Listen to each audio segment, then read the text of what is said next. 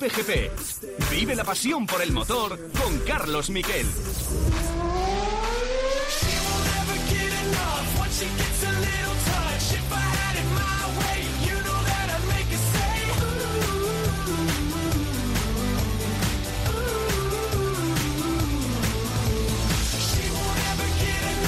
¿Qué tal? Buenas tardes, bienvenidos a Cope GP. Hoy hay de nuevo programa y tenemos muchas cosas que contar. Vamos a contar algunas de las claves de lo que se espera para McLaren, lo que McLaren espera de su MCL 35, de su coche de este año, para la temporada. ¿Qué espera ese coche? De momento os aviso, coche que tiene más carga aerodinámica según todos los datos del túnel de viento y se está trabajando en mejorar la, eh, lo que llamamos calentamiento del neumático, es decir, poner el neumático en temperatura sin necesidad de tocar las presiones y sin necesidad de tener que ir despacio en la vuelta de calentamiento eh, previa a cada calificación, que eso hace que luego los tiempos por vuelta en quali eh, pues se, se, vengan abajo en esa vuelta de calificación. Y eso sobre todo respecto a Red Bull y Mercedes, te hace ganar tiempo neto, porque ellos ya lo tienen controlado. También se gana tiempo respecto a Renault, que es un rival en la categoría, y luego os hablaré de objetivos y vamos a analizar con alguien que conoce muy bien la casa, que ha hablado con gente de la casa, con el antiguo jefe de McLaren, con Joe Ramírez, cómo está el ambiente dentro de la escudería. Yo os voy a ir contando cositas, pero eh, estáos atentos porque va a estar muy curioso. Y también vamos a hablar del futuro de Fernando Alonso, de qué pasa con la Indy 500, qué pasa con ese eh, supuesto veto a Honda.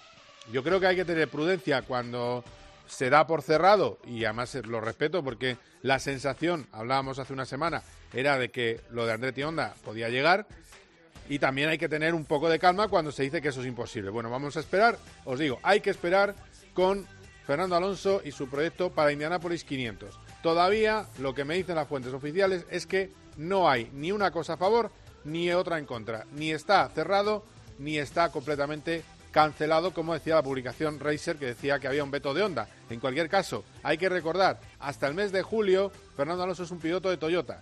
Cuando se hable de veto, no pensemos solo en GP2 Engine. Hay que pensar que estamos hablando de un piloto Toyota. Para los directivos de Honda, Fernando Alonso es un piloto Toyota. Por eso creo que también hay que tenerlo muy en cuenta. El caso es que esta semana hemos tenido una gran noticia. Lorenzo vuelve a subirse a una MotoGP. Lo va a hacer mañana. Mañana vuelve su debut y lo va a hacer en Yamaha. Probador de Yamaha lo anunciaba así el piloto mallorquín en sus redes sociales. Hola a todos. Es un placer anunciaros que acabo de llegar a un acuerdo con Yamaha para ser su piloto de pruebas en este 2020. Estoy muy impaciente por poder empezar a trabajar duro con los ingenieros y poder dar toda mi experiencia al equipo para intentar conseguir otro campeonato del mundo. Bueno, pues ahí lo tenéis está deseoso de aportar su experiencia. Os digo una cosa, se lo voy a preguntar a Borja González, que es el único periodista español que está en Sepang, o de medio importante que está allí en Sepang, le voy a preguntar si esto puede traer algo más, porque la ilusión que tiene y sobre todo un mensaje muy bueno que eh, ha puesto hoy, ha publicado Jorge Lorenzo, cuando ves a tu primer amor y vuelves a enamorarte. Bueno, pues eso, y pone una foto de la moto con su 99 y una cara de él ilusionado. Cuidado que este año en el dique seco, pero probando, no acabara con Jorge Lorenzo una vez haya retirado Rossi con una moto Yamaha oficial en 2021. Eso puede pasar, así que lo, indagaremos con Borja González, que nos va a contar un poco cómo han ido también esos primeros, primeros días de test de Alex Márquez, que como debutante se ha dejado, eh, se ha dejado probar en Sepang, porque ahora era el turno de los debutantes, en unos días será el turno de los pilotos principales. Y ahora una ración de motores. Ya os he contado muchas veces que entre las modestas aportaciones que he podido hacer a la radio, no demasiadas, pero alguna hay, y una es llenarla de ruidos de motores. Y un clásico es el arrancado de los motores. Bueno, pues han arrancado los principales motores y vamos, nos falta saber el Red Bull Honda cómo suena, pero vamos primero con uno que nos preocupa mucho, que es el Renault que va a llevar Carlos Sainz y que va a llevar Lando Norris en su McLaren.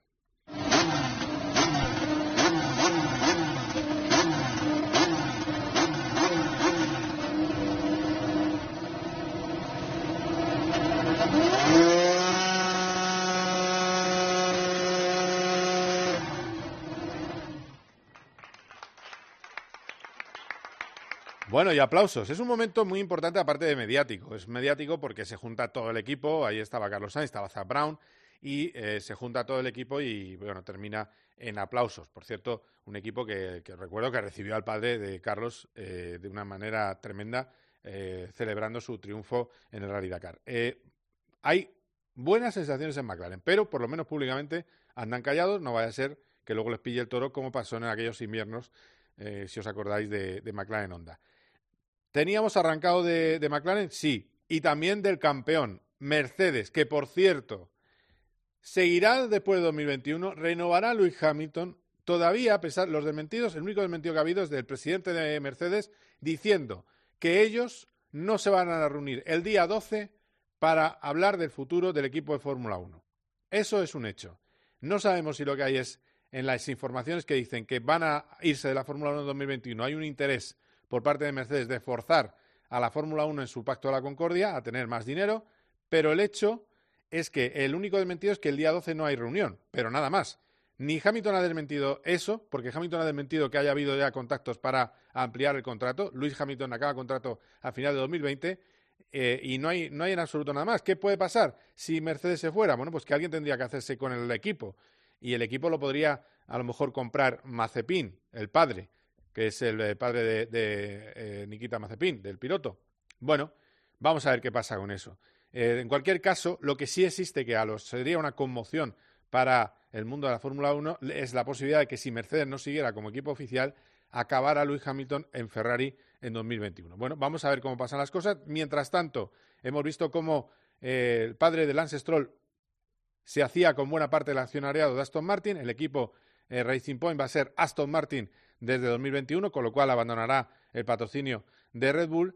Y de momento también tenemos el motor Mercedes arrancando, el motor del campeón del mundo.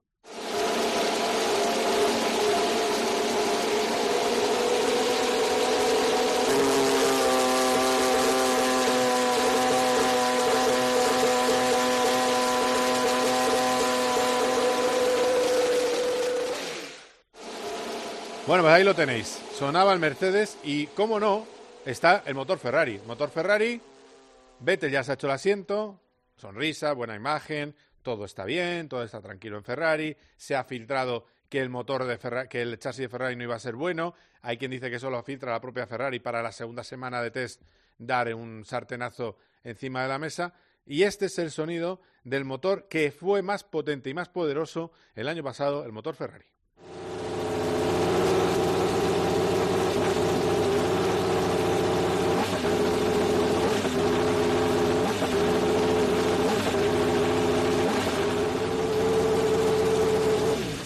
Bueno, aquí, aquí hay que ver quién le da más caña y quién menos.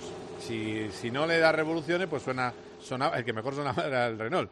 Ferrari se ha dedicado a ponerlo eh, de arranque modo, eh, pues eso, una, no sé, una segadora, nada, no, no, os fiéis. Luego chuflarán mucho más y seguramente el que más suene, el más agudo de todos sea de nuevo al, al, sonido, al oído, sea de nuevo el Ferrari. Bueno, pues quedaos ahí porque vamos a hablar de muchas cosas. Vamos a hablar también de las 24 horas de Daytona con Antonio García, que nos va a contar que ese Corvette puede ser un coche ganador. Quiero preguntarle un poco cómo ha sido este Daytona post Alonso, después de aquel primer año eh, de eh, Fernando Alonso. Y enseguida, quedaos ahí porque nos vamos a Sepang, vamos a tener la última hora de los test de pretemporada en Malasia. Cope GP. Hola Robert, muy buenas noches. ¿Qué tal, Juanma? Buenas noches. ¿Tú habrías aceptado ser el segundo de Luis Enrique en la Eurocopa? Por supuesto. De lunes a viernes, de once y media de la noche a una y media de la madrugada, Juanma Castaño saca a sus invitados cosas que no le cuentan a nadie. El partidazo de Cope, líder indiscutible de la radio deportiva nocturna. Lo damos todo.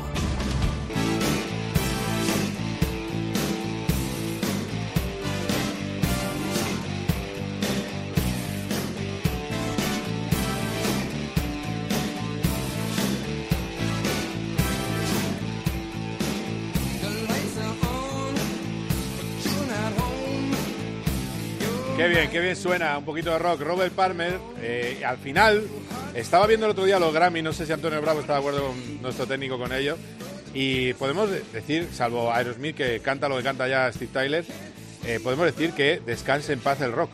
O sea, el rock estaba ausente, no había rock. Las guitarras no estaban, las baterías no estaban, y, y espero que esto le esté dando un poco de alegría y le haga mover los pies en el Hotel Sama Sama de Kuala Lumpur, que allí son seis horas más, a Borja González. Hola Borja, ¿qué tal? ¿Cómo estás? ¿Qué tal, Carlos? Siete, ¿eh? Siete horas más. Siete, vale. yo me equivoqué el otro día, sí. Son siete. Sí, sí, sí, sí, Y estoy de acuerdo completamente contigo. Yo Se me ponen los, los pelos como escarpias cada vez que veo que ahora la guitarra y la batería, como dices, no, no cuenta en esa parte, digamos, de, de grandes masas y de ese tipo de premios tan que se les da tanto, tanto bombo en el que hay solo un tipo de música o, tipo y medio, un poco más. Sí, tipo y medio, porque luego sí, ponen la, la parte sí, sí, latina. y fugas. Sí, sí, pero Sí, pero la latina ya se mezcla con el hip hop y el no sé qué, aquí los dos abuelos hablando, y el rapeo y el no sé cuánto y tal, y bueno, bien, pero al final todo es un poco lo mismo. De todas maneras, yo... yo digo lo mismo, ¿eh? A, los pilotos cuando hablamos de esas cosas siempre les digo que... Eh, el, un año después les voy a preguntar por, el, por la canción que escuchaban el año anterior, a ver si se acuerdan. No saben. Y la otra pregunta mía es siempre dime dos canciones del, del, último disco de este que estás escuchando y no saben ni qué tiene disco. Pero bueno, entiendo que todo esto ya es mundo viejuno. No, pero escucha, yo estuve viendo, estuve escuchando a Billie Eilish, que es de 18 años, eh, que, que, es, bueno, es la chica del momento. salió cantando una balada y oye, qué cabezada pegaba, ¿eh? O sea, venga la cabezada, venga a dormir. Una cosa tremenda. Además, es que no eh, cerraba los ojos. Entonces, cantaba la canción con los ojos cerrados. Una chica bien guapa, joven. No, no, con los ojos cerrados, vestida de no sé qué, de, de, una especie de, de, mm, de estos payasos mi color, pero en tonos dorados. Y ya está, muy holgado todo, siempre, que tiene que ser todo muy holgado. Y para adelante, con, un, con su hermano al piano y ya está, a, vender discos como rojillas. Eh, y mi, sin embargo, mi hija encantada, ¡oh, Billie tal! Sin contar la que fue canción del año, que ya sabes cuál es, que ya. Bueno, no, es que no la vamos a poner porque este programa se pone rock. Y ya está. Bueno, a lo que vamos. Eh, dos abuelones aquí hablando. Vamos a hablar de carreras. Eh, hablamos de carreras y hay que ver cómo me motiva ver de nuevo Lorenzo encima de una moto y es que yo creo, que lo hablaba en la presentación, yo creo que esto acaba con Lorenzo volviendo a competir en MotoGP. Bueno, es un poco, un poco prematuro. No sé si lo tiene ahora mismo en su mente, pero sí que hoy me, hoy me lo he encontrado en el circuito. Además, sabía que estaba por allí porque andábamos un poco con la historia no saber si empezaba a rodar el día 2, 3, 4. Hay que decirle a la gente que el test de MotoGP, el oficial, comienza el día 7, 7, 8 y 9, pero antes del test hay tres días para que las fábricas puedan eh, poner sobre la pista sus prototipos, eh, probarlos antes de que lleguen los pilotos oficiales. Eh, se reúnen todas las fábricas y los pilotos de prueba y desde el año pasado también eh, están los pilotos de los equipos de las dos fábricas, digamos, que todavía están en desventaja y necesitan concesiones, que son KTM y Aprilia, con lo cual hay cuatro pilotos de KTM Paul Espargaro, Brad Binder, Oliveira y Iker Lecuona y teóricamente los pilotos de Aprilia que todavía no han salido a rodar, pero mañana saldrá Alexis Espargaro, evidentemente no Andrea Yanone por la situación en la que está. Y luego también los novatos, que es por lo que está Alex Márquez. Y claro, lo que pasa es que ahora la nómina de pilotos de prueba pues es bastante interesante. Está eh, Dani Pedrosa, que ya ha estado rodando estos dos días, y mañana pues eh, podremos ver por fin a Jorge Lorenzo eh, sobre la Yamaha. digamos que lo bueno que tiene Jorge, aparte de que eh, todavía yo creo que sigue siendo el piloto que mm, mejor ha llevado esa moto y más al límite la ha llevado y de una manera en la que prácticamente mm, nadie es capaz de hacerlo y, te digo que Cuartararo, por ejemplo, es un chico que se ha acercado mucho a ese nivel. Eh, él viene de correr la última carrera del año pasado de Valencia, con lo que digamos no es un retirado. Se ha perdido la única desventaja que tiene respecto al resto de gente son tres días de, test que hicieron en Jerez y luego pues las vacaciones que se ha pegado el buen hombre y que nos ha ido contando en sus redes sociales. Y bueno, y me decía que todavía tiene que coger un poquito más la forma, pero ya te digo, lo he visto muy sonriente. Me lo, lo he comentado en Twitter, me lo he encontrado en el baño. Él ¿Eh? estaba peinando porque le iban a hacer unas fotos y yo me estaba lavando las manos y cuando entré a lavarme las manos porque el primer baño que he pasado tenía típico aquí con la humedad y la suciedad de entrado y me lo he encontrado de frente, ves que se estaba peinando y nada, nos hemos dado un abrazo y le he visto bastante contento, la verdad, ilusionado con lo que va a empezar mañana, que deja esa interrogación que has dicho tú, de, o ese interrogante de mmm, si lo hace muy bien, se animará a volver a correr. Eh, esto, de momento, mm, digamos este año en, en modo piloto invitado, que es una opción que podría, que podría existir, y no sabemos pues si a lo mejor devuelve el gusanillo si se ve muy rápido y, y, decide pues eh, dar marcha atrás y volver más adelante. Pero bueno ya te digo que va a ser muy interesante y ha levantado mucha mucha expectación entre los aficionados. Hay mucho lorencista que, que se quedó triste cuando vio que su piloto se retiró. Yo creo que también triste con cómo le vio el último año eh, con cómo lo desdibujado que estuvo y lo que sufrió. Y claro, decir Jorge Lorenzo y decir Yamaha M1 pues es un, un combo espectacular y habrá que ver si, si es capaz de acercarse a aquello que vimos en, en el pasado o dejar alguna pincelada y bueno, pues esa primera pista la tendremos mañana aquí en, en Sepang. Lo que pasa es que fíjate lo que son los eh, viejos rockeros, ya que estamos hablando de rock, que Dani Pedrosa ha sido el más rápido hoy. Eh, sí, pero esa, pero esa es un piloto, pero esa es otro también que el Ahora, a mí la impresión que me da cuando le veo es que físicamente está muy bien, que es algo que a Pedrosa le ha faltado en, en su última época.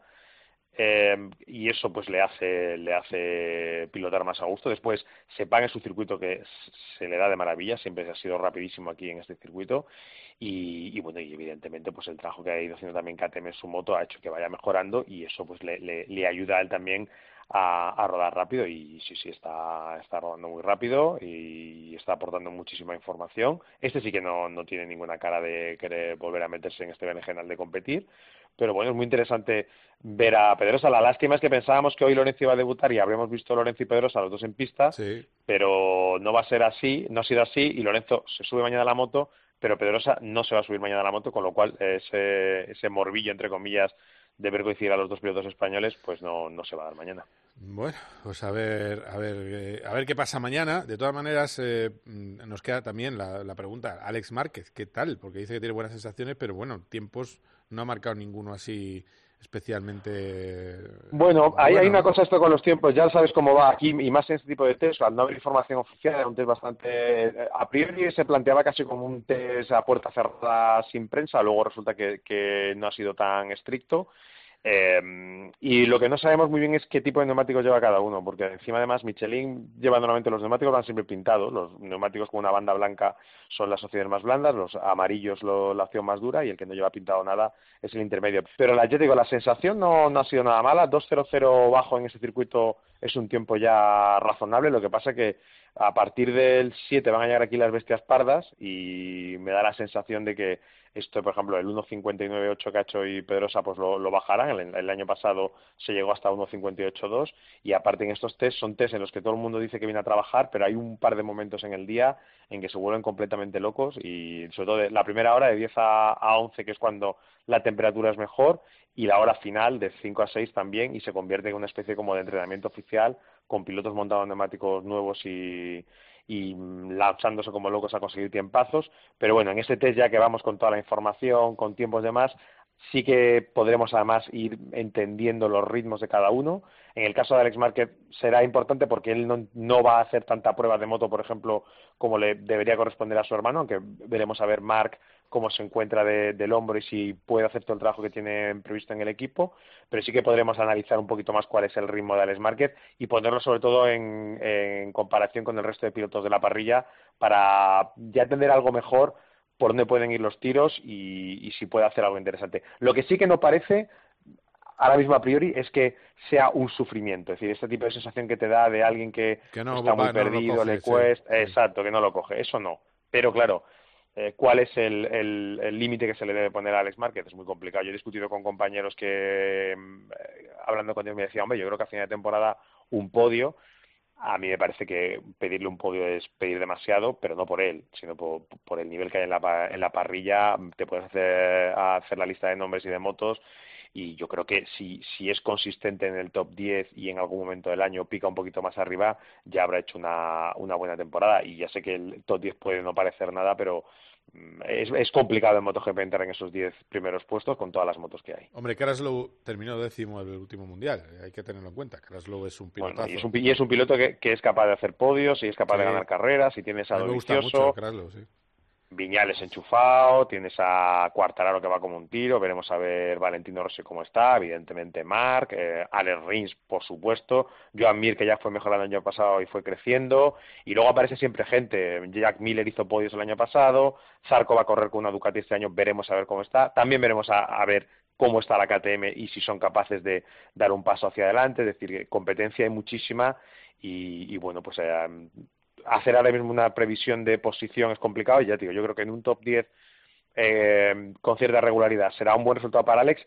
También en este caso yo creo que es más importante que la posición contar la distancia respecto al primero, que es al final lo que termina marcando un poco más el nivel, la diferencia en ritmo que tengas con el de delante, porque a veces, bueno, pues las posiciones también pueden ir variando y puede ser todo, estar todo muy igualado y un puesto 12 ser un, un gran resultado si, si tu ritmo ha sido bueno y has tenido bastante cerca de los primeros.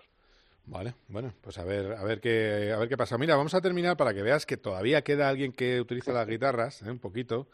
Eh, uno de los que actuó, que es el Lil Nas X, con Old Time Road, uno de los que actuó en los Grammy, vamos a escucharlo, mira. Yeah, I'm gonna take my horse to the old town road. I'm gonna ride till I can't no more. I'm gonna take my horse to the old town road. I'm gonna ride till I can't no more. I got the horses in the back. Pero hay que meter, luego hay que meter ahí el, el, el, la cucharita, ¿eh? Me río porque no, le, conocía, pero me estaba imaginando que algo iba a terminar pasando. Claro, claro, o sea, íbamos muy tranquilos.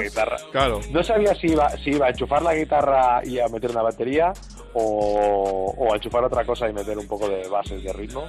Bueno, pues que, que opta por lo segundo. No, claro, es que es lo que te digo, que hay un poquito, parece que vamos al clasicismo, pero entonces ya nos pegamos unas charlas eh, de estas raperas que, bueno. Eh, Daniel Senjo, que es de la generación millennial, le parece maravilloso y tal, pero bueno. A mí me gusta, a mí me gusta el rap, ¿eh? yo lo digo así, yo que soy de la generación no sé cuál. Eh, eh, ¿Tú eres millennial? No, no llegas. No. No eres millennial. No, soy de 75. No, no, eres eternal. No, seré, no de baby boom, pero vamos, ya soy de generación que, que, que ya dentro de poco podría haber tenido nietos. bueno, bueno. Bueno, la época pues, de nuestros abuelos era así. Ay, ay, no, es verdad, es verdad, que sí, que sí. Que iban más deprisa todo. Eh, muy bien, bueno, pues eh, Borja, te dejo ahí con el Sama Sama. Espero que pronto se de periodistas. De momento estás tú solo, creo, ¿no? Y... Sí, bueno, sí, hay un, par de compañeros italianos y ya, ya sé que van a desembarcar unos cuantos, que va, va, a haber bastante prensa en este test, lo cual, bueno, pues deja, refleja, digamos, el, el interés que, que, suscitan este tipo de entrenamientos, sobre todo este primero, y también porque venimos ya de un par de meses sin motos y a la gente le entra bastante ansiedad. Bueno, de todas maneras que sepas que a mí, a mí esta canción no me disgusta, ¿eh? o sea, que podemos meter cosas más menos bien. estamos, tú y yo ya estamos ya ahí. Ya vamos, damos, dale, dale un poco, venga.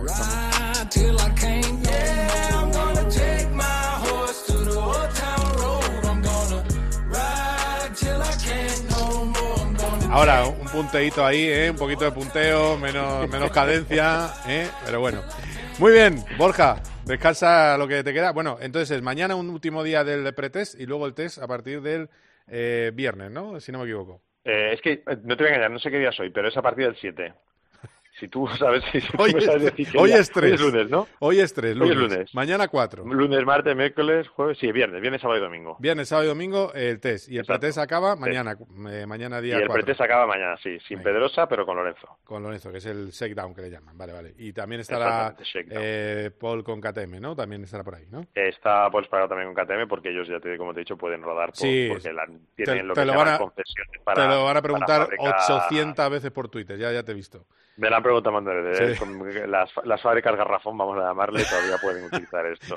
Tienes que conseguir una cantidad de podios, victorias, etcétera, para salir de este, de este bucle. Paul me decía, te estoy deseando no venir aquí, que sería muy bueno, o sea, en, esta, en estos días, que sería muy bueno porque querría decir que, que habría sido capaces de hacer podios. Eso es verdad. Vale, venga, pues, eh, pues buen descanso por allí, mañana hablamos. Gracias, Borja, un abrazo. Un abrazo, hasta luego. Cope GP. Cope es mucho más que una radio, donde no perdemos el pulso por la actualidad. Y aquí en España los bomberos luchan pendiente de este incendio que afecta. Donde nos emocionamos contigo. Precisamente en esa zona del mapa hay muchos de los nuestros, muchos españoles haciendo una labor. Te entretenemos. Hola Pepe, buenas tardes, tiempo de juego, bien. Y estamos cerca de ti. Cuánto me alegro de saludarla, señora, créame. Todo en Cope. También en cope.es y en tu móvil. Cope, estar informado.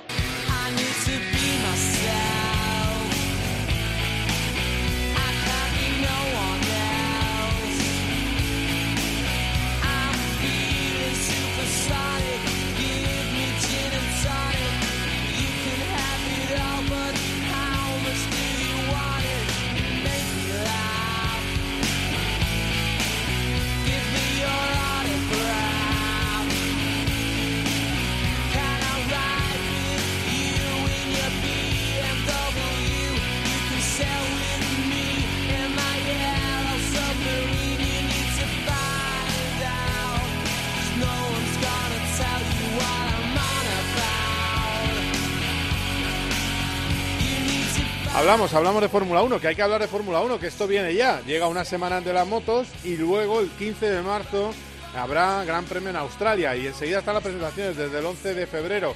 Sí, la semana que viene todavía hay tranquilidad, pero luego empieza el lío y a finales de febrero tendremos tres días divididos por un fin de semana, tres días, luego fin de semana y después otros tres días de pretemporada. Y vamos a hablar de cómo, qué se percibe en McLaren, alguien que ha hablado con Carlos Sainz padre, que ha hablado con, con eh, gente de la escudería, que conoce bien a esa familia y que fue su jefe durante los años de gloria y además es amigo de la casa, en fin, que es Joe Ramírez. Hola Joe, ¿qué tal? ¿Cómo estás?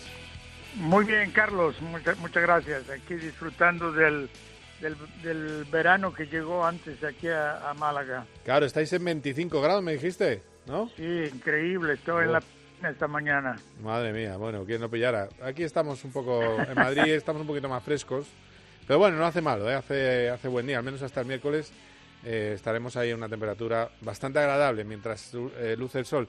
Joe, a ver, a mí me ha llegado la, me ha llegado información de que hay buenas sensaciones en McLaren que no se quieren decir en público, pero que hay buenas sensaciones con lo que se ha trabajado con un coche que lleva mucho más tiempo en el túnel de viento que su predecesor, el MCL35. ¿Qué, qué sabes tú? ¿Qué sensaciones tienes tú? Pues más o menos las mismas que, que tú has tenido, ¿sabes? Eh, después de todo lo que ha pasado en McLaren, de tantos cambios que ha hecho, eh, parecen estar un poco cerrados a, a decir eh, cosas nuevas que están experimentando. Es, así que mm, técnicamente no te sé decir qué tanto han hecho, pero sí sé que están muy esperanzados, muy contentos, trabajando muy bien después del buen año que han tenido eh, en el 2019. Y pues todos esperamos que veamos un poco esta fruto de todo este invierno en las pruebas de próximas en febrero que ya están a la vuelta de la esquina, ¿no? Vamos a ver. Bueno, a ver, a ver, a ver qué pasa. Eh, a ver qué, qué sucede con ese McLaren. Insisto, McLaren ya muy adaptado al motor Renault. También, eh, también os digo, esto es información, la información que tengo es que McLaren quiere hacer un gran comienzo de año, entre otras cosas porque a partir de la sexta, séptima carrera las cosas se van a centrar en 2021. Lo que pasa es que todos van a hacerlo igual, pero es muy importante empezar fuerte. Y os digo también, es importante empezar fuerte porque hay, que recordar que McLaren se pasa a Mercedes en 2021. Si Renault le come la tostada al principio a McLaren, cuidado, no es bueno enfrentarse a un a tu suministrador de motores estando eh, en, estando muy igualados en el campeonato, no es bueno enfrentarse a él cuando te vas a ir, además de ese suministrador de motores, no es, no es conveniente. Con lo cual, el, la primera parte del año, hasta el junio, va a ser básica para lo que pase en el, en el Mundial.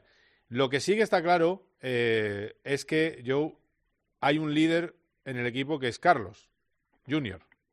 Oh, eso desde luego, desde luego lo ha hecho notar este año sin quitar ningún mérito a, Lando Norris que también lo está haciendo muy bien, pero no, Carlos pues tiene mucho más experiencia y se ve, se nota más que nada en las carreras que en, que en las pruebas y, y calificación.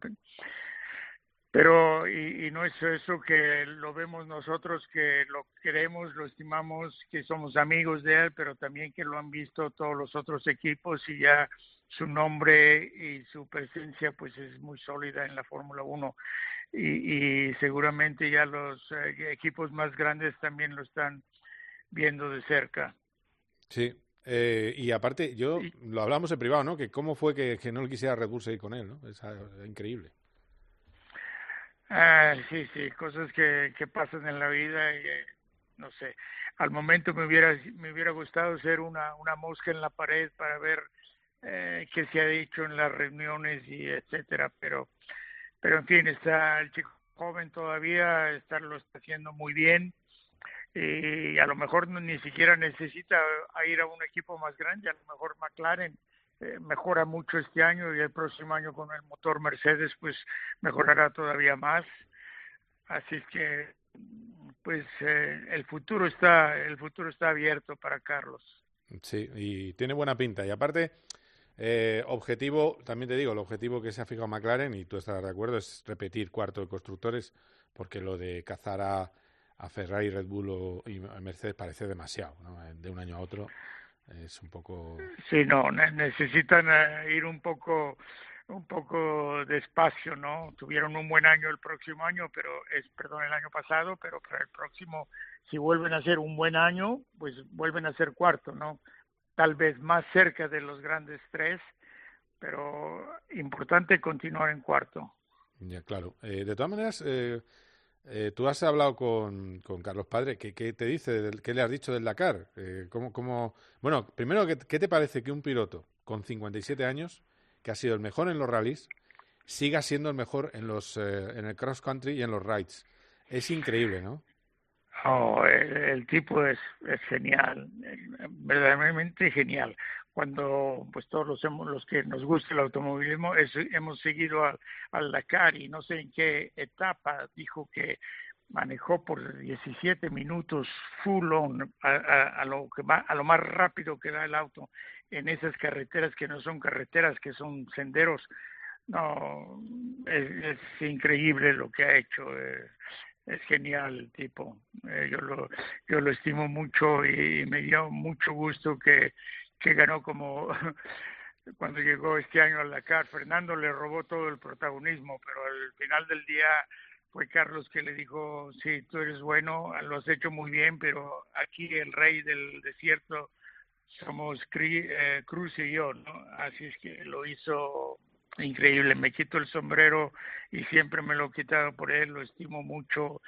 Eh, le dije, pues ahora le has puesto la barra a tu hijo Carlos, ¿no? Y él dice, no, no, fue Carlos que me puso la barra a mí muy alta, entonces lo tuve que lo tuve que hacer este año. Pero no, felicidades. Así es que si el hijo, ah, pues, eh, ¿cómo te diré? toma algo de lo que el padre ha hecho en su vida, como te, te dije antes, eh, tiene mucho futuro. A ver, a ver, a ver, porque también te digo, son distintos, ¿eh? eh, eh tiene más mal genio, eh, que me perdone, el padre que el hijo. El, el, hijo es muy buena persona y el padre es buena persona, pero tiene ese colmillo que le sale a los campeones, que tú conoces muy bien, eh, sí. el colmillo lo tiene, da igual la edad, eso no, no se quita, eso, eso sigue ahí.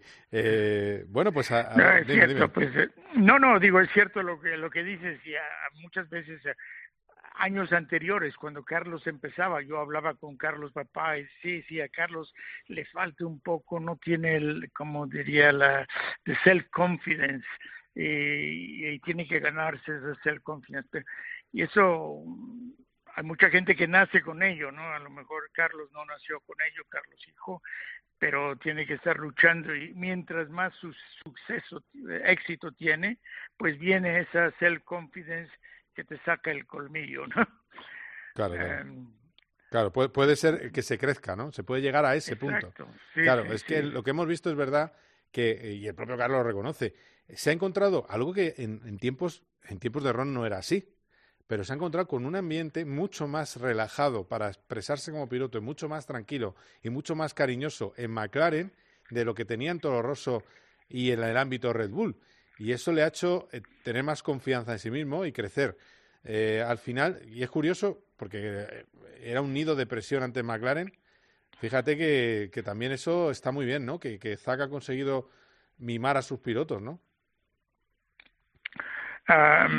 Sí, sí, desde luego que es, es, muy importante. Tú no puedes dar el máximo ti mismo si, si no te encuentras en un ambiente que te da el máximo del equipo a ti. Y, y eso se está reflejando ahora no solo con Carlos y con Lando también. Eh, y es muy bueno. Eso es eh, parte que me ha gustado mucho uh, del, de la nueva estructura de McLaren. Bueno, de Joe, ¿tú crees que Hamilton acabará su, o sea, va a renovar con Mercedes? Que esa es la duda también que tenemos muchos eh, aficionados y, periodistas. No, seguro que va, seguro, pero yo creo que Mercedes tiene la, la um, tiene la bola en su lado, como se dice, la mano más grande, porque seguramente conociendo a Luis va a pedir una cantidad exorbitante de dinero, pero Mercedes no tiene por qué dársela. Además, si les da mucho dinero, Mercedes se va a crear problemas dentro del, del, de la estructura de, de, Mercedes, de la fábrica, de los mismos operarios de Mercedes, no pueden pagarle tanto dinero a una persona, aunque sí es el mejor. Pero ¿qué puede hacer Hamilton si no firma con Mercedes? ¿A dónde va? Ya. Y él quiere, él quiere tomar siete campeonatos por lo menos, si no ocho, y bater a Schumacher. Nunca lo va a decir, pero seguro que dentro de él le encantaría hacerlo, ¿no? No, yo creo que él sigue, no va, a lo mejor se va a tomar mucho tiempo a firmar el contrato, etcétera, pero Mercedes no tiene por qué pagarle lo, lo que pedir que será una cosa obscena. Bueno, termino. Eh, termino la termino la entrevista con una pregunta también, un poco como aficionado y como admirador de Fernando Alonso. ¿Tú crees que le vamos a ver en las próximas 500 millas? Sabes que hay rumores de que de que ahora podría haber un método de onda, tampoco lo han confirmado las partes oficialmente, se decía que lo tenía con Andretti ya cerrado, él había dicho ya que no al proyecto McLaren, eh, ¿cómo lo ves? Pues políticamente no sé nada, pero espero que lo haga, espero que vuelva a ser y con un coche ganador pues tendrá mucha oportunidad de hacerlo. Ya estuvo muy cerca la última vez y yo creo que yo creo que se merece tener una buena oportunidad y hacer esa uh, tres coronas uh, que, que, se le están yendo de las manos y es mejor si lo sigue este año pues uh, el próximo año ninguno se está haciendo bien, eh, joven así es que mientras más pronto lo pueda hacer mejor. Bueno y, sí. lo queremos ver. Lo quieres ver. Bueno ha dicho el, el el jefe de, de, Smith, que es de la Rose Smith eh, Peterson McLaren, ha dicho que eh, las 500 millas necesitan a Fernando Alonso, con lo cual, bueno, vamos a ver que cómo eh, queda todo, si al final lleva motor Honda, motor Chevrolet, veremos a ver qué pasa y vamos a ver esas buenas sensaciones de McLaren que tú también percibes si se ven luego en el coche, primer coche creado por Joyce Kay y además eso, si si se, se, da un buen zarpazo en la mesa a principio de año. Eh, Joe, nos veremos en Barcelona los test, así que ya claro sabes que, que es sí. tu casa como siempre. Un abrazo, ¿eh? Igualmente, Carlos. Un gusto hablar con ustedes. Muy bien. Bueno, pues eh, quedaos ahí porque eh, después de Joe Ramírez vamos a tener a todo un campeón de Le Mans, a Antonio García, aquí en Cope GP. Cope GP. You know de lunes a viernes de once y media de la noche a una y media de la madrugada hay contenidos deportivos que solo encontrarás en el partidazo de Cope. Atención, se prepara una posible candidatura alternativa a Rubiales en la Federación Española de Fútbol. Nos decía el nombre, Iker Casillas. Pero es que hay una segunda parte de la noticia que es que hay una candidatura alternativa a la candidatura de Casillas que estaría encabezada por quién, Juan Antonio Alcalá. Eh, Mariano Rajoy. Yo solo quiero decir una cosa, vivimos en un país apasionante. De lunes a viernes, de once y media de la noche a una y media de la madrugada, Juanma Castaño y su equipo consiguen que te acuestes cada día sabiendo todo lo que pasa en el deporte. El partidazo de Cope. Lo damos todo.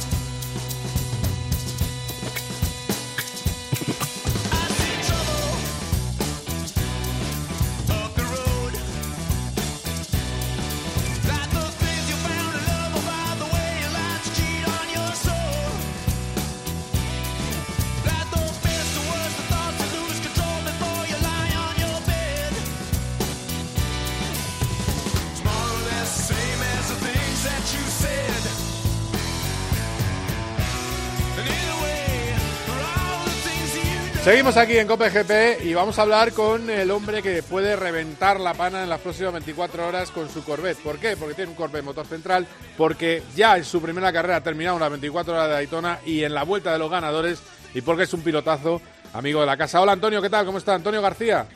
Hola, ¿qué hay? ¿Qué tal? Bueno, eh, que te pillamos ahí para arriba y para abajo con los niños, no te preocupes, que te molestamos poco. Eh, nos gustó mucho, es que eh, ha pasado desapercibido porque no hubo victoria, pero eh, nos gustó mucho que primera carrera y estéis ahí en la pomada. Quiere decir que todavía hay mucho por, por explotar de vuestro Corvette, ¿no? Eh, sí, es un poco el punto, ¿no? Eh, veníamos, venimos trabajando mucho tiempo con este coche ya año y pico, aunque aunque estuviéramos un poco camuflados por todos lados, pero pero sí es, es difícil, ¿no? Es difícil el, el estrenar un coche en unas 24 horas y porque por mucho que trates de hacer simulaciones y demás, eh, nunca es lo mismo. Y, y al final, pues bueno, eh, tuvimos pequeños problemas, nos faltó ritmo a veces eh, y fue una carrera con muy pocas neutralizaciones, pero, pero bueno, estuvimos ahí hasta el último momento, hasta las últimas tres horas o tres paradas que, que estamos eso, a 10-15 segundos de los líderes, sabíamos que por ritmo no los podíamos recuperar a no ser que hubiera neutralización y mi ingeniero pues a, al todo o nada, pues cambio de estrategia para ir un poco a pie cambiado y, a ver si sonaba un poco la flauta, pero, pero no, no hubo ninguna autorización más, así que nos quedamos donde estábamos y, y bueno, pero bueno, yo creo que es eso, ¿no? Yo creo que ni pocos equipos han estrenado coche y han estado tan cerca de ya no de ganar la carrera, pero sí estar pues pues eso, con, con opciones al menos, pero pero bueno, eso da abre los ojos y, y supongo que te da pues muchas expectativas respecto al resto de la temporada. Claro, porque la gran mejora que notas como piloto, que es eh, sobre todo, supongo que tendrás más paso por curva y, y más facilidad es, de llevar, ¿no? Sí, es un concepto muy diferente, ¿no? Eh, Al fin hemos estamos corriendo con un con un motor central. Eh, Corvette siempre hemos tenido el motor delantero y la categoría GT no te puede salir de esas especificaciones, ¿no? Tienes pequeños márgenes, pues como, como hizo Porsche hace dos modelos, que, que a pesar de tener el motor de, detrás del eje trasero, pues por tolerancias y demás, y pues un poco como lo que se ve en la Fórmula 1, ¿no? Eh, temas así que se pueden dar la vuelta al reglamento, pues pasaron el motor delante del eje trasero. Entonces, nosotros aún seguíamos en el modo tradicional y ahora, pues, pues eso, es un coche más de carreras al uso, ¿no? Un prototipo se, ahora sí se parece mucho más a lo que llevamos y, y, y, el margen que tenemos de mejora pues pues es bastante alto. Entonces pues pues a ver un poco un poco eso no luchar un, en igualdad de condiciones a Ferrari Ford ahora no compite pero bueno es un poco el concepto no eh, Porsche, un ¿no? coche rápido como tal tiene que ser así entonces pues eso Porsche Porsche Ferrari han por, de base ya son así. Eh, Aston Martin es el único que, que mantiene el motor delantero y, y BMW. Pero bueno, eh, hemos dado un giro, un giro bastante drástico. Parece que los que los dueños o los gente que siempre ha comprado Corvette pues pues pues le va a costar un poco no el, este cambio tan drástico pero pero la aceptación ha sido muy muy buena ya ya en, en Daytona incluso con con, con los realmente fans de, Corvette. Sí, la verdad es que eh, de todas maneras es precioso el coche, es una maravilla. Eh, tú lo ves y mantiene un poco la esencia de Corvette y luego un poco para que la gente lo entienda, el reparto de peso siempre va a ser mucho mejor en un motor central que en un motor delantero. Eh, la, teoría dice que es un poco más delicado al límite, pero eh, no tienes ese desgaste de ruedas brutal del, del, tren delantero, que siempre te da el motor eh, delantero. Por mucho que lo eches para atrás, no es lo mismo que un motor central. Lo que pasa es que, claro, el motor central, al cambiar todo el coche, eh, su, su disposición y su Uh, concepto, pues tienes que tener un trabajo de puesta a punto, que es lo que supongo que estaréis ahora eh, afinando. Al final, eh, esa es la, la situación. Eh, bueno, ¿cómo ha sido esto de este Daytona de nuevo sin Alonso, después de dos seguidos? ¿Ha habido mucha diferencia o no? Eh, bueno, eh, hasta que nos vimos poco el año pasado. Ya, verdad. Pero pero aquí nunca faltan estrellas, ¿no? Eh, Daytona se caracteriza por eso, ¿no? Por estar un poco fuera de temporada y, y vienen gente de todos lados. Este año corrió eh, Kyle Busch, que, que es Sí, el sí. actual campeón de la NASCAR. O sea, hay, hay muchos nombres, como siempre, ¿no? Eh, Dixon corrió mucha gente de, de IndyCar, más de la mitad de la parrilla de Indy estaba aquí, todos en diferentes categorías y demás, pero que, pero que esta carrera yo creo que, como siempre, ¿no? Dentro de los 40 coches que hay y la mayoría llevan tres o cuatro pilotos, pues al menos 100 tienen muchísimo nombre. Sí, eso está claro. No, no, hay pilotazos, eso está, eso está muy claro. Y luego, eh, escucha, yo te la, es así una pregunta de cara al gran público español. ¿eh? Claro que sí. Y está Montoya también, que es un clásico eh, de IMSA. Eh, a ver, y, y poniéndonos eh, puristas, para que no se enfaden los del purismo, lo que es una gran noticia es que se funden los reglamentos IMSA eh, y Le Mans eh, europeo, con lo cual, de 2022. Con lo cual, puede haber marcas americanas en las 24 horas también. Sí, eso abre un poco eh, la ACO, que es Le Mans, siempre ha sido bastante reticente, ¿no? A, a ese concepto, ¿no? De del Daytona Prototype, que es un poco lo que lo que venimos corriendo, que vienen corriendo en, en América desde hace unos años, donde el chasis es más o menos básico, pero son las marcas las que confeccionan un, sin salirse de mucho, sin tener mucha opción de hacer muchas cosas, pues crean un poco pues sus luces, su, su parte delantera que asemeje un poco o que identifique un poco a la marca, ¿no? Pues nosotros eh, como General Motors pues estaba Cadillac, que es con quien corrió Fernando la- el año pasado, pues Mazda y otros cuantos y yo creo que con esta, pues con esto pues estoy seguro que Ford de en América y, luego eso, ¿no? Pues el poder fusionar ambas categorías o ambos campeonatos, pues con Toyota de un lado, Lexus se habla también del otro lado y, y muchas otras, pues, pu- pues yo creo que va a dar mucho recorrido y es lo que hace falta, ¿no? El, en vez de que cada uno tire por su lado, hay que aunar fuerzas porque mm, no son tiempos súper bollantes, ¿no? Y nos- no nos podemos permitir el, el, el querer, pues eso, ¿no? Que competir entre nosotros y no competir a la- eh, conjuntamente. Exactamente, es que es la clave. Y al final yo creo que los hipercars también van a dar mucha... eh, van, a, van a ayudar un poco a que entren nuevas marcas. Yo- se va a poner muy bonita la resistencia. Eh, bueno, termino. Eh, hablando de, de- de Fernando Alonso, mm, ahora se dice que puede no hacer la Indy. Eh, hay un veto de Honda, eh, que no... Bueno, hay, mucho, hay mucha discusión sobre el asunto, no está todavía claro.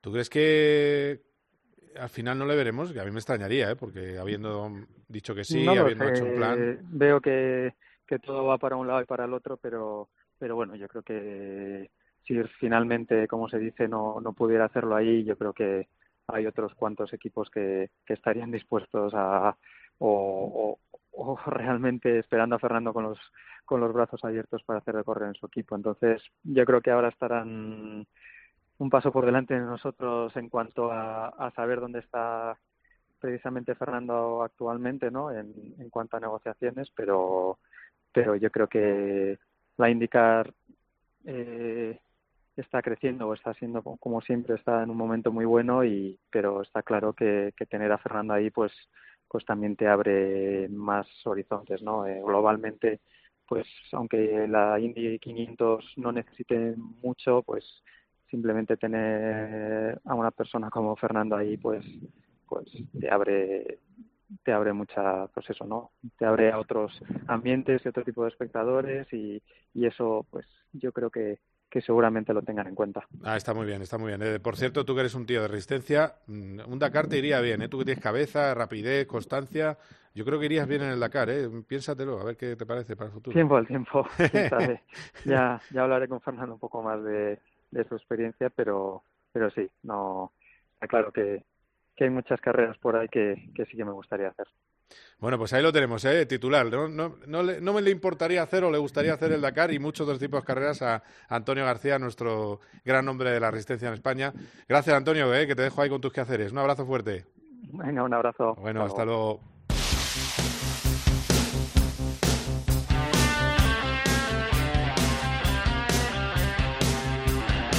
Bueno, pues estamos terminando. Estamos terminando este Cope GP con una carrera donde ha habido eh, durante el fin de semana, en los entrenamientos libres, hemos tenido canguros en pista. Canguros parando la carrera a las 12 horas de Bathurst y algunos incidentes como para que revisen algún aspecto de seguridad del, circuito de Bathurst, donde ha ganado Bentley. Esta vez no estaba eh, nuestro buen amigo Andy Soucek. Soucek va a tener otro programa que va a presentar, por cierto, el jueves que viene en Madrid. Y, este, en el programa de este año no estaban las 12 horas de Bathurst, que él ha echado de menos porque es de verdad un circuito absolutamente maravilloso. Para hablarnos de lo otro que ha habido este fin de semana, que ha sido básicamente Bathurst, está nuestro hombre boya, como siempre, Carlos Barazal. ¿Qué tal, Charlie? ¿Cómo estás? Hola, buenas tardes. ¿Qué tal? Bien, todo bien. Bien, bien. Bueno, eh, tú ¿Tú también echas de menos más rock en la música pop moderna? ¿Cómo va eso? Eh... ¿Más guitarrillo, más guitarreo? ¿O es que ya pasa? Eh, no necesariamente. Eh, yo creo que hay mucho... Está muy blandito, como el mundo en general. vale. Eh, la música es blandita en general. Blandita, di que sí. Bien, buena definición. pues algo que no es blandito, que hay que echarle unos bemoles, hay que echarle narices, bemoles, o varios, lo que queráis eh, cojonina. Eh, cojonina eh, es correr en Bathurst. ¿Cómo ha sido la prueba, Charlie? Bueno, muy accidentada. Decías que, algunos temas de seguridad. A ver, Bathurst es como es.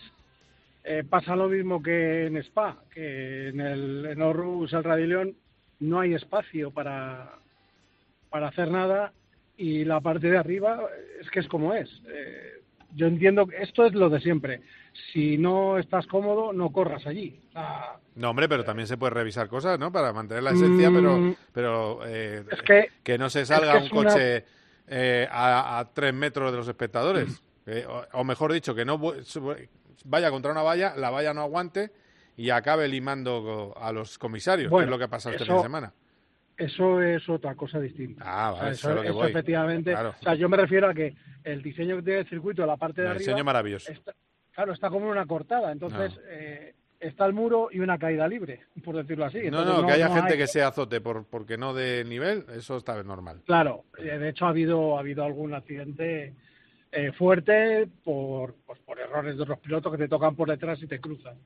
La carrera estuvo bien, como suele ser habitual en Bathurst, es emocionante porque aunque no hubo una, no recuerdo en qué momento salió la última amarilla, pero tuvimos un periodo largo hasta meta.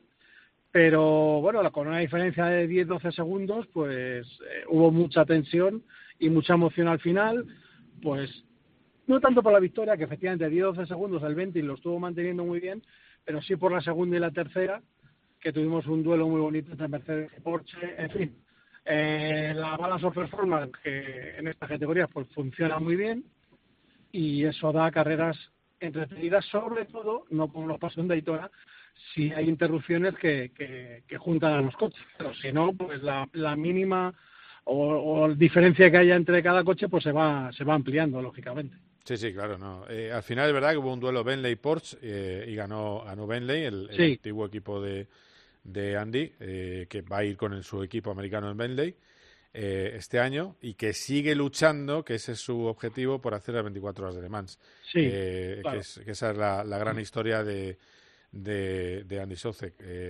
bueno, vamos a ver, él llevaba ya un, tiempo ahí, tampoco te pasa nada porque intente otra, otra aventura. No, no, no. Y... Además, sí. Carlos, ten en cuenta que con, a ver en qué queda este intento de unificar eh, INSA, los DPI de la INSA con, con los hipercars, eh, pues eso puede generar que en la categoría reina a lo mejor tengamos 10 o 12, 10 o 12 coches y eso abriría, esos son 36, 33 pilotos y eso abriría mucho el abanico a gente experimentada, claro. Ahí es donde puede estar el... Prefiero en la categoría máxima para luchar por la, por la victoria, que luego están los GTs y bueno, los GTAM donde paga el Gentleman Driver a dos pilotos buenos pues por intentar hacer lo mejor posible.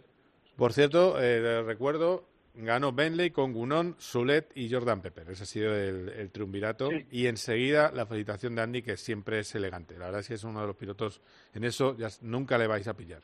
En, nada más cruzar la meta estaba eh, felicitando a sus eh, antiguos Sí, sí. compañeros. Eh, ganó a McLaren 60 por delante del, del Mercedes 888 porque hubo sanción para el que de verdad estuvo arriba todo el tiempo, que fue el 999. En el 60, para que los viejos, los que os gusten los viejos rockeros, eran, lo llevaban Álvaro Parente, Barnicot y Tom Blonkis. Y en Sí. el 888 estaba, el que conozco yo era Jamie Winkup, que también es otro viejo guerrero, porque a Van Gisbergen y Massigo no tengo el, no tengo el, el placer. Los eh, Gisbergen y Wickup son de los punteros de los de los supercars australianos. El Winkup, sí señor, siempre está adelante, Son- sí señor.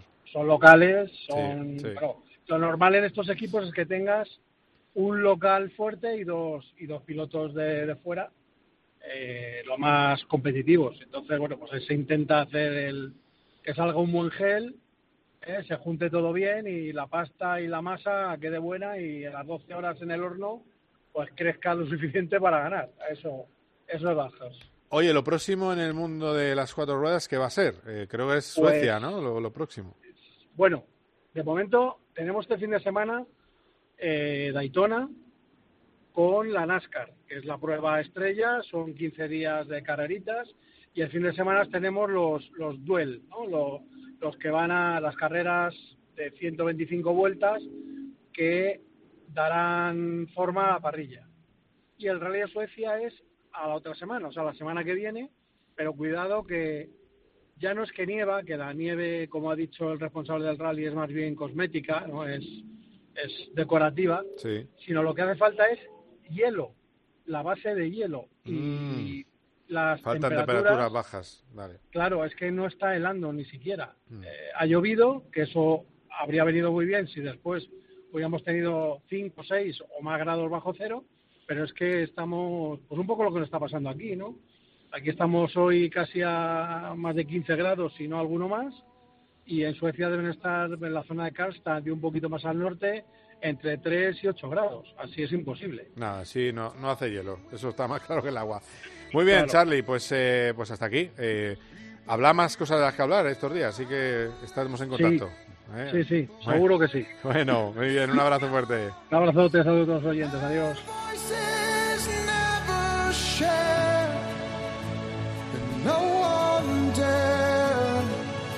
Bueno, pues hasta aquí COPGP, el repaso de lo que ha dado de sí la actualidad del motor.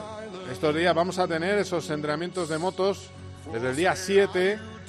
Mañana estará, mañana martes veremos a Jorge Lorenzo a ver qué tal lo hace. Vamos a manteneros informados de todo eso y también nos mantendremos informados de ese rally de Suecia y de las primeras presentaciones. Enseguida, el día 11, empiezan las presentaciones de Fórmula 1. Así que atentos a esos modelos 2020, que es el, eh, bueno, la antesala del gran cambio que será el año que viene y de una temporada que promete ser apasionante.